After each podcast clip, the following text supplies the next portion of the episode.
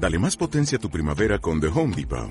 Obtén una potencia similar a la de la gasolina para podar, recortar y soplar con el sistema OnePlus de 18 voltios de Ryobi desde solo 89 dólares. Potencia para podar un tercio de un acre con una carga.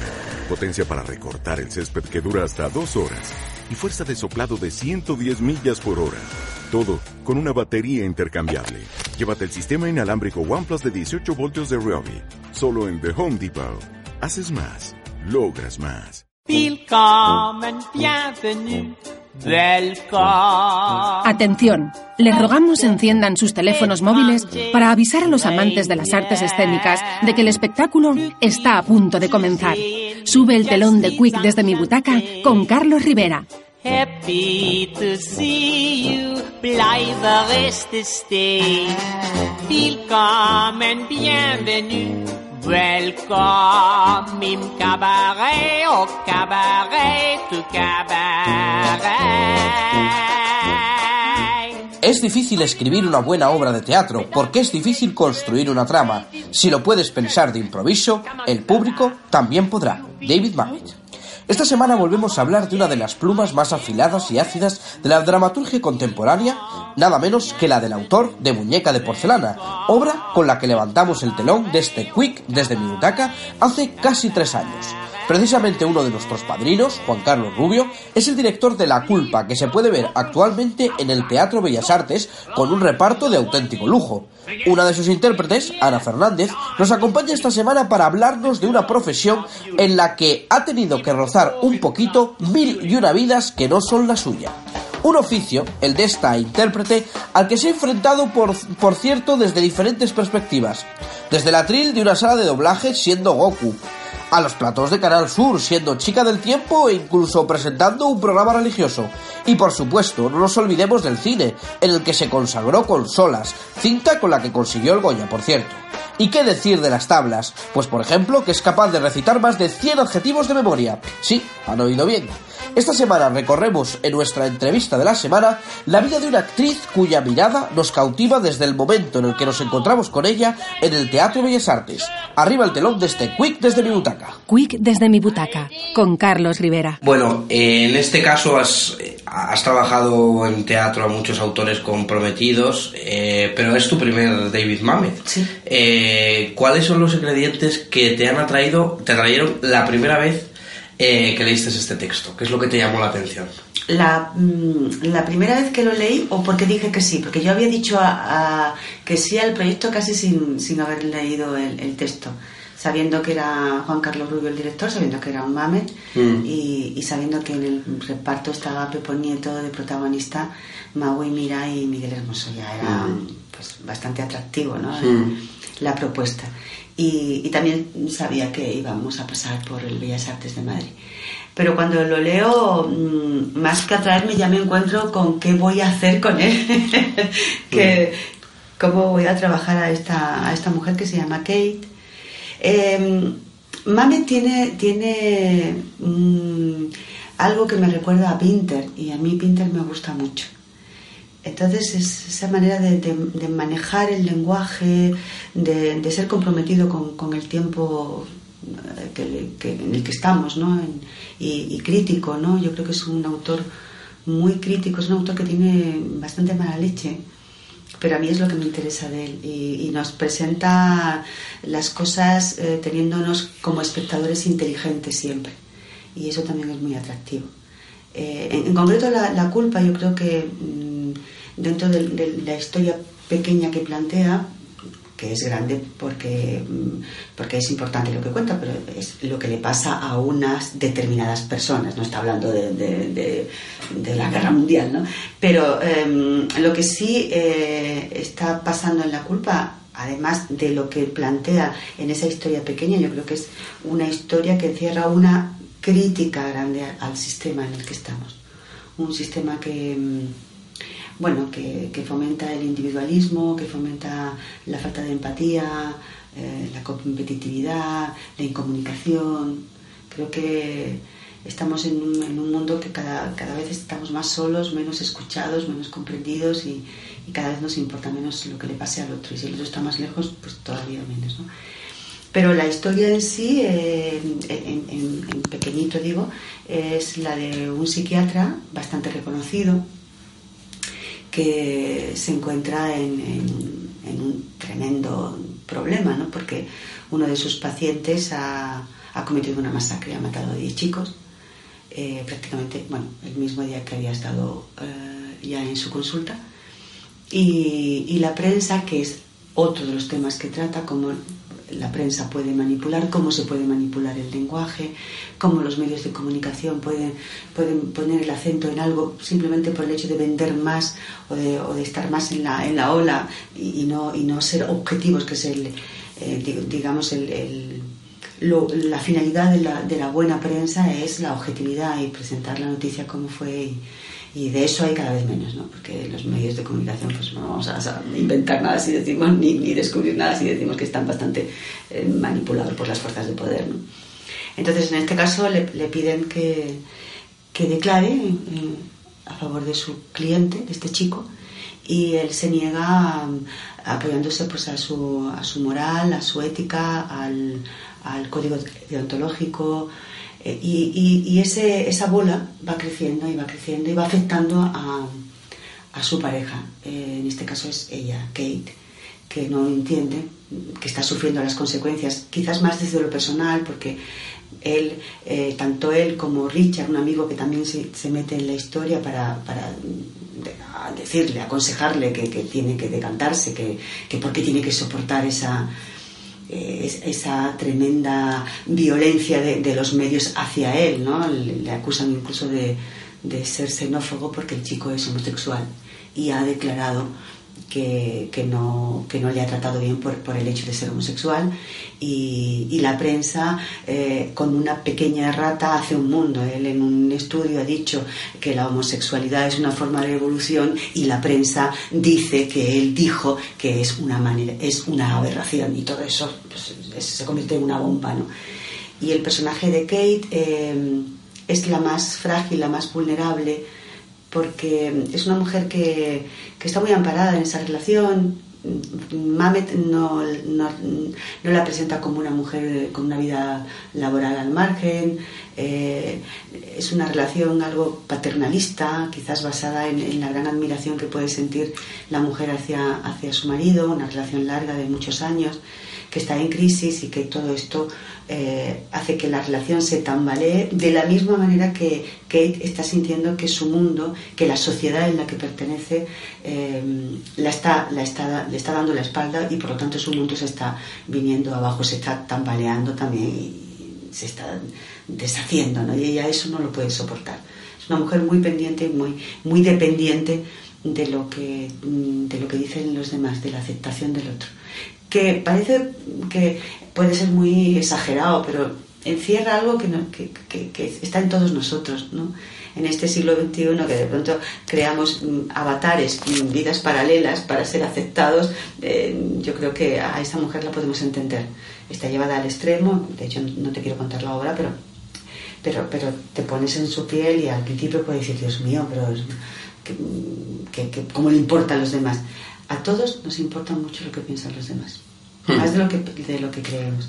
Hay una abogada también que en el texto de Mamet es un, un abogado, que Juan Carlos Rubio lo ha convertido afortunadamente y maravillosamente en mujer, encarnado por Magui Mira, que probablemente desde, desde, mi punto de vista quizás sea una de las, de, los, de las escenas pilares de la, de la obra. ¿no?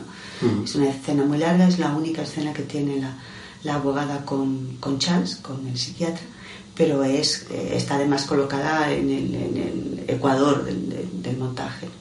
Es importantísima y es una escena maravillosa, está muy bien escrita. Te he oído contar que para cada personaje sueles hacer un trabajo de campo previo en el que lo que recibes de la realidad tiene que ver con aquello que estás intentando crear. Eso me imagino que en el caso de este personaje, con esta obra que, que toca temas que están de actualidad siempre, me imagino que te ha sido mm, más sencillo en otras ocasiones, está, por todas partes. Sí, eso viene de... Yo mm, siempre digo que, que cuando uno está trabajando un personaje, cuando un personaje ya está en, en tu interior, aunque tarde todavía mucho en, hacerse realidad el proyecto mm, en el que estás, eh, se, encienden o se despiertan o o salen unas antenas especiales para que yo, en este caso yo, eh, pueda captar de la realidad aquello que al personaje que está ya dentro de mí como una pequeña larva le interesa.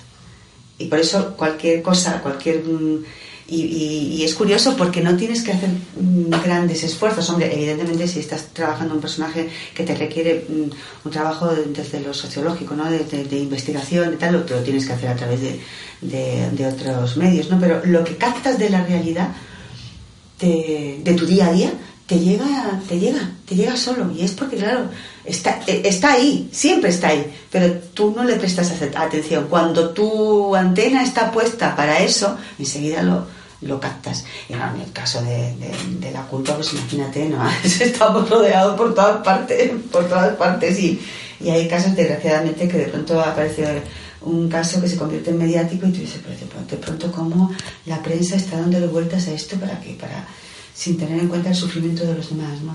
de, los que están implicados. Eso es también en esta función tienes unos compañeros de reparto estupendos y además dirigida por, por, nuestro querido Juan Carlos Rubio, que fue nuestro, nuestro padrino en el programa, y con nuestro otro amigo Daniel de Vicente de, ayudante de dirección. Maravilloso, Dani, maravilloso. Juan Carlos es un amor y yo creo que no ha podido tener mejor ayudante de dirección. Yo amo a Daniel y bueno, y adoro a Juan Carlos, evidentemente, estoy en este proyecto porque tenía muchísimas ganas de conocerle, porque yo había visto montajes suyos me cautivó Las heridas del viento, pero también todos los eh, había hecho dos mametas antes el último muñeca de porcelana que yo tuve la suerte de, ver y disfrutar y, de pronto saber que él se iba a meter estaba ya en esto y que me había confiado a Kate ya era fue un regalo ha sido un regalo. Realmente este este trabajo lo estoy viviendo como como un hermoso regalo de la vida sí y con un reto también, porque como un reto yo venía de hacer una mujer muy, muy distinta, de hecho todavía estoy en ella, que es un unipersonal que se llama el, lunar de Lady Chatterley, y de pronto, de verdad, cuando te ofrecen algo tan en el extremo opuesto, es fantástico, fantástico, porque eh, por eso una quiere ser actriz, ¿no? Para poder tocar trocitos de vida que no sean, que no sean la tuya. Eh, precisamente esto que acabas de decir, lo de tocar trocitos de vida que no son la tuya, digamos que, no sé, me conecto un poco con, el otro padrino del programa que fue José Sacristán, que estuvo hablando de muñeca de porcelana precisamente y de Mamet. Él me hablaba y me decía que para él eh, seguía siendo este oficio eso con lo que empezó él cuando era un niño, que quería ser un indio o un vaquero profesionalizado, por supuesto, siempre lo aclara, pero que de alguna forma estaba esa posibilidad de ser otro que solo te da el teatro, ¿no? Y el cine, el jugar, ¿no? Me imagino que eso también está en ti. De jugar como, con la seriedad eh, con la que se juega cuando eres niño o niña. Porque cuando somos pequeños, evidentemente sabemos que estamos jugando, pero nos lo tomamos muy en serio. Y el actor igual. También, eh, a medida que pasan los años, también hay un, punto de compromiso, de compromiso sobre lo que estás haciendo, ¿no? Que cuando eres niño o niña no lo tienes, es, jugar por jugar. Pero el, gusto, el disfrute, tiene que, tiene que estar. Si no, eh, el oficio no... Es un oficio muy duro, es un oficio que te requiere mucho sacrificio, mm, pero es un oficio que hemos elegido por lo tanto, no se puede ser más privilegiado que, cuando, privilegiado que cuando tú estás haciendo lo que te gusta hacer, ¿no? Con toda la, dureza, porque lo tremendo de, ser actriz o actor es cuando no trabajas, ¿no? Y es, desgraciadamente, un oficio que tiene a muchos y muchas parados y paradas. Entonces, eso es lo, tremendo. Pero hay que generar, hay que... Y, y, se trabaja desde la ilusión y se trabaja desde ese, desde ese lugar de la infancia que no se pierde nunca. Yo siempre he sostenido y defendido que los actores, las actrices no, mm, no envejecemos. Nos hacemos mayores, ¿no? Y el tiempo va pasando.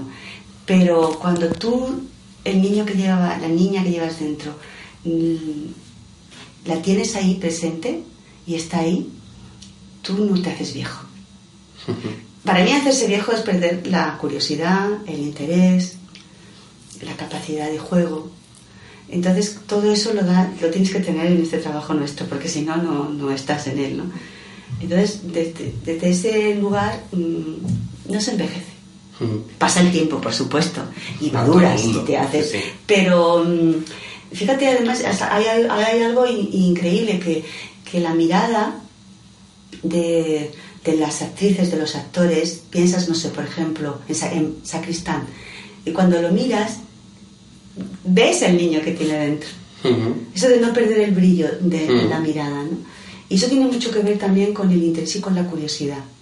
Eh, eh, es lo que yo creo que nos mantiene jóvenes, el no, el no perder y el estar abierto a lo que te viene de fuera, ¿no?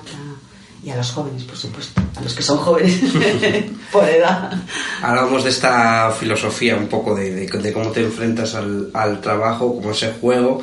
Yo te he oído decir, cuanto más humor tiene una persona, más inteligente es. Yo no sé si eso resume un poco también tu filosofía vital, de alguna forma. Yo creo que el humor es un, signo de inteligencia, pero indiscutible. Por eso yo, yo lucho mucho cuando interpreto a una mujer en, eh, puede ser que esté en circunstancias dramáticas. Yo siempre digo que, que, yo no hago mujeres dramáticas, que yo hago mujeres que están en circunstancias dramáticas, pero he tenido la suerte de estar con muchas mujeres supervivientes, con muchas mujeres que son muy inteligentes. Y como son muy inteligentes, tienen que tener sentido del humor. Y siempre rasco, en, hablo ahora en este momento más de cine, siempre rasco en algún momento de decir, bueno, eso a lo mejor no lo nota nadie, pero yo sé que eso lo hace porque ella tiene sentido del humor y lo está haciendo desde un lugar de un poco de reírse de sí misma. Es muy importante reírse de uno mismo. Es muy importante. Es muy importante. Además, yo vengo de una familia eh, de mujeres que se quedaron huérfanas muy pronto, eh, de la posguerra, y de verdad, desde pequeña, oírlas contar, imagínate, haber pasado hambre, el, quedarse sin madre con nueve años, la, pobreza, la lucha, las pérdidas, y, contarlos, y contarlo desde, ese lugar que es tremendo, ¿no? Pero decir cualquier cosa para reírse, y, y siempre en mi casa, cuando se juntaban ellas, sonaban risas, y se reían de situaciones muy dramáticas pero es la manera de, nadar sobre eso y salir a flote hmm. y seguir adelante. No, no hundirte, ¿no? No hundirte. Eh, vamos a pasar al plano audiovisual, dejamos las tablas un, un momentito. Y me gustaría preguntarte, porque claro, en los últimos años estamos viendo todas las estadísticas de la presencia de la mujer en el audiovisual, la poca presencia en algunos sectores realmente nula. Leía ayer que creo que solamente es en maquillaje y en vestuario donde son mayoría, lamentablemente. Eh, tú eres parte, creo, de CIMA y me gustaría preguntarte un poco cómo, cómo vives esa, esa actividad también tan importante. Yo creo que CIMA está haciendo una labor muy, muy, muy importante y es una labor de lucha porque hay que luchar mucho. Eh, eh, es algo mm, que, que, va muy lento porque mm, estamos dentro de un sistema machista y es muy difícil cambiar un sistema machista, muy difícil, pero no imposible. Mm. Entonces hay que y no y no desfallecer cuando se dan pequeños pasos, ¿no? Entonces, bueno, yo creo que en cine falta muchísimo, muchísimo, muchísimo pero hay directoras muy interesantes en este país, muy interesantes. Recuerdo que el año de... Y de pronto cuando se juntan, ¿no? el año de la novia, que es una película de Paula Ortiz, estaba también Isabel Coixet con, con, una película. Este año ha habido muchas películas de mujeres que han estado en los Goya, afortunadamente. Y hay mucha primera película. O sea, directoras, realizadoras que están empezando. Muchas de ellas también son guionistas de, de esas historias. Entonces es, es como que notas que hay pequeñas gotas de vitalidad para, para que esta maquinaria, que es una lucha hacia la igualdad, no, no, hay, mm. no es más, siga, siga adelante. ¿no? Y, y, claro, todas juntas, todas unidas, pues tendremos más fuerza siempre. Mm. Pero unidas con los hombres también, ¿eh? No, no. Sí. Pasa que, claro, ahora mismo, indiscutiblemente, no tenemos que pelear nosotras todavía más, porque eh, hombres feministas, pues hay menos, ¿no? Pero los hay, afortunadamente rescatando un poco algunos de tus personajes, ahora vamos a juntar tres, porque los, de hecho, en alguna entrevista te lo he oído hablar así como algo así como ese trío de heroínas de lo cotidiano, que son la Constance del Lunar de Lady Chatterley, la María de Solas y la Mari. No sé qué une a estas tres personajes a ti, de, de, qué forma las unes. Yo las describo como mujeres mm, corrientes, ¿no? Te puedes encontrar por la calle que en circunstancias especiales o determinadas se convierten en seres excepcionales. Em, la Mari es una inmigrante andaluza, semianalfabeta, que se va a la Barcelona en los años 70 y que saca adelante a sus hijos como muchísimas mujeres de este país. Y mm, ella no deja de tener curiosidad, es una mujer que salta ante la injusticia desde las vísceras, porque como he dicho antes no tiene una formación, y que termina siendo, siendo maestra. Es una historia simple, pero grandiosa, porque es un ser humano, es una heroína. Como, mm, construye, cómo va construyendo para, para su entorno pequeño, pero no deja de ser una gotita para que el, entorno general vaya cambiando. Con mujeres como ellas va cambiando la historia. Em, el personaje de María en Solas, pues, pues imagínate una mujer que tiene tantas corazas, es como un perro apaleado que se llena de corazas, pero que salta sobre, sobre ellas. Y yo creo que se convierte en, una heroína porque eh, la María en Solas, la María de Solas, mm, apuesta por la vida.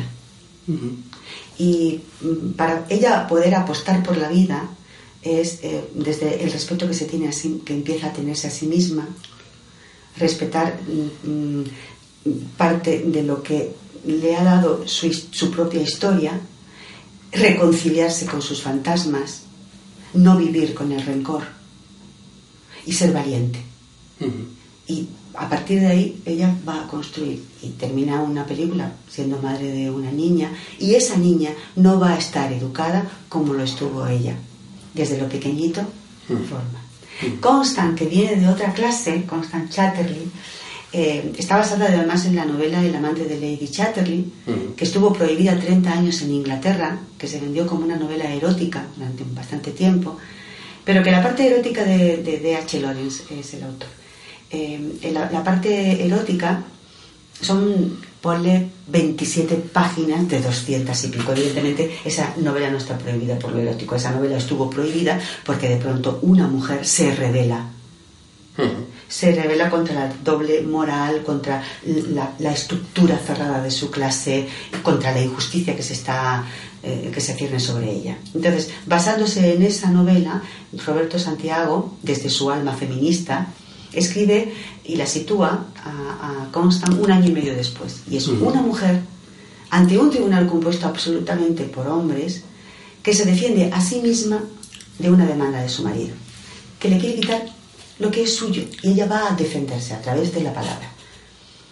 Y, y probablemente del juicio, bueno, probablemente no, ella del juicio alguien que empieza diciendo no creo en la justicia, no creo en los jueces, ni en los abogados, ni en los fiscales, mm, el juicio mm, no, lo tiene ganado de, antemano. Pero ella ha ido con la resolución de decir lo que quiere decir. Y es libre. Es un ser libre que lucha por su propia libertad, la libertad de, poder, em, de poder vivir su cuerpo, su deseo y su voluntad. Y esas mujeres, desde lo pequeño, hacen que el mundo cambie. Por eso la llamo la heroína de lo cotidiano. La heroína de lo cotidiano. Eh, yo me he dado cuenta, un poco revisando, revisando tu perfil, que tu voz eh, ha sido parte, eh, parte que yo en ese momento no conocía de mi infancia. Porque tu voz ha estado presente en películas para mí inolvidables como El retorno a las brujas de Disney. Ay, sí, era la niña. La niña del retorno de las brujas. me encantó rodar esa niña, me encantó. ¿Te acuerdas? ¿Tienes recuerdos de, de, aquel doblaje? Me encantó. A mí me gustaba mucho doblar, yo digo gustaba porque hace mucho tiempo que no doblo. Me gustaba mm, doblar niñas, niños y mm. dibujos animados. Era donde yo más me, me he divertido, donde más me he divertido. He, he, doblado a actrices muy importantes, ¿no? Pero siempre he tenido la sensación de como que estaba quitando algo, no sé, me, tenía ahí una... Eh, yo prefiero ir al cine en versión original, mm. pero le debo mucho al doblaje, porque a mí el doblaje me permitió vivir de, de, algo que tiene que ver con mi profesión, profesión porque es actuar con la voz. Mm. Me sentí acogida por, por, por, por el doblaje, llegué a Madrid y aquí fueron las primeras puertas que se abrieron. Pero yo soy una espectadora de versión original Mm. Y bueno, de hecho, me, la prueba de solas me la preparé en un estudio de doblaje con compañeros de doblaje maravillosos. Y, y, en el doblaje, pues yo sentía más, me sentía como más libre desde, lo crea- desde la creación, cuando doblaba dibujos animados o cuando de pronto me metía en un niño. Y como yo, yo trabajo mucho con el cuerpo, realmente cuando doblaba niños, yo me metía dentro de ese niño y me encantaba. Y esta niña era buenísima. Más fue, se dobló en Sevilla. Yo tengo muy buenos recuerdos del doblaje en Sevilla porque eh, era una etapa en que yo que soy bastante disfrutona de la vida y, y, y me gusta pararme, pararme frente a la vida y decirte a la vida, eh, qué bien, qué bien es- este momento. O sea, estoy bien. Decir, estoy respirando bien, estoy en una ciudad que está en paz, estoy con una familia que está con un equilibrio, con una armonía, eh, tengo un trabajo que me gusta, hace un sol precioso o está lloviendo y me gusta, huele a la, a la tierra. mm, lo mm, dejarme llevar también por los sentidos y pararme ante la vida y, y decir, estoy bien. Que, que- a veces estamos con un acelere que nos... Y yo eso lo hago mucho y me gusta hacerlo. Y en esa época mm, fue cuando, mm, digamos, descubrí ese ejercicio en mí y, me- y- lo descubrí para, para explotarlo, ¿no? Y lo hice mucho, entonces viene de, de- ese tiempo, con compañeros maravillosos, eh, traba- sentirte independiente, mm, no sé, es- es- es muy hermoso, ¿no? Cuando consigues... eh, yo era mucho más joven, claro. Tenía, tener un, un trabajo que, que te gusta, en un ambiente cordial, de amistad, eh, en una ciudad que puedes caminar por todas partes, puedes ir caminando.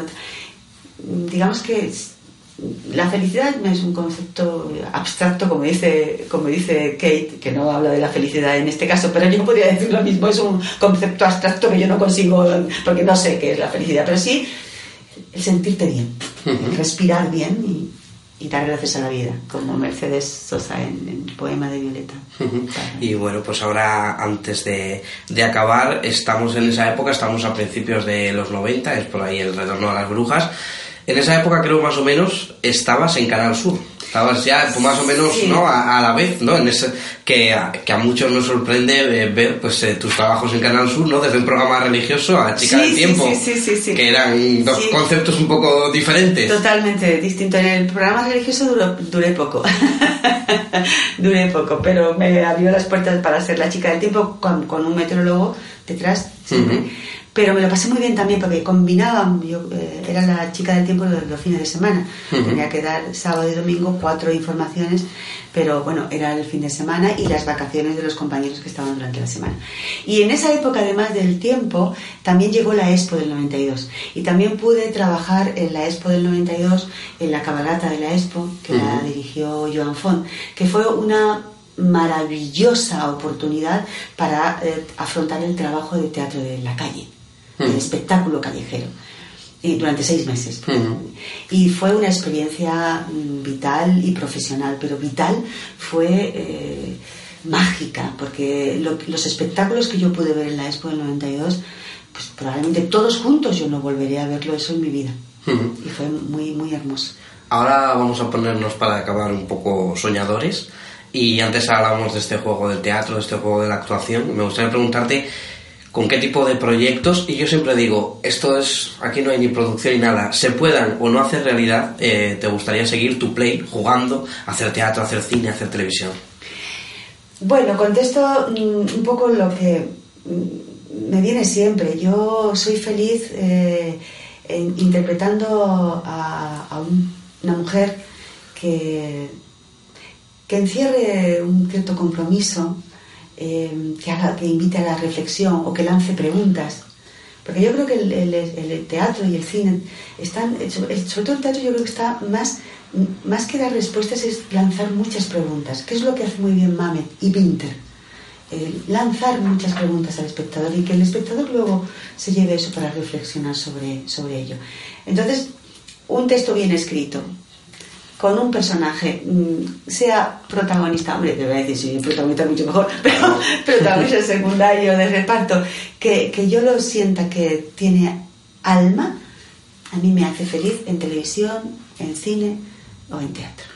Bueno, pues muchísimas gracias. Y, ahora estoy en teatro. Estás en teatro y, felizmente estás en el Teatro Bellas Artes, que es lo que queremos cerrar recordando, que estás en el Teatro Bellas Artes y que después giraréis por toda España, porque nos escucha gente de toda España para que Estamos se anime. hasta el 24 de marzo aquí en el Bellas Artes, de, miércoles a domingo, con una doble el sábado.